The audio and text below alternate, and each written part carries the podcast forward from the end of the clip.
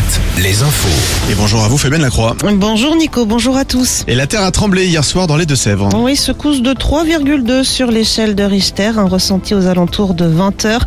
L'épicentre se situe dans le Bressuiret, mais la secousse qui a été ressentie jusqu'en Vendée n'a pas fait de dégâts. En Charente-Maritime, ce procès qui s'ouvre aujourd'hui devant les assises à Sainte, celui d'un sexagénaire accusé de tentative d'assassinat sur son ex-conjointe et le fils de cette dernière. C'était il y a tout juste trois ans sur la commune de Pont. L'accusé avait mis le feu à la voiture dans laquelle se trouvaient les deux victimes. L'enfant âgé de 7 ans avait été grièvement brûlé. Le procès doit durer trois jours. L'accusé encourt la réclusion criminelle à perpétuité. Et puis toujours au chapitre judiciaire, l'affaire Pierre Palmade.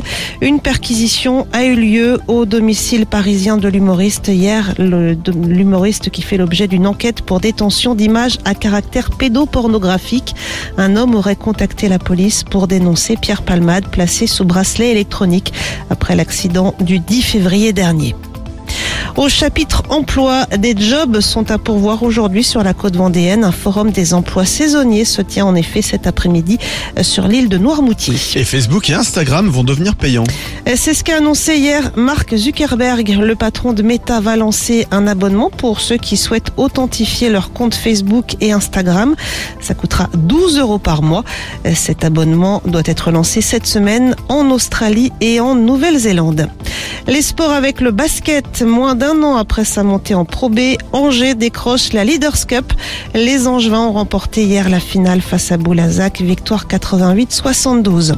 En foot, le PSG se rassure en championnat, victoire hier face à Lille, victoire également du deuxième Marseille. Nantes de son côté s'incline 3 buts à 1 à Lens, à 4 jours de son match retour de Ligue Europa face à la Juventus de Turin.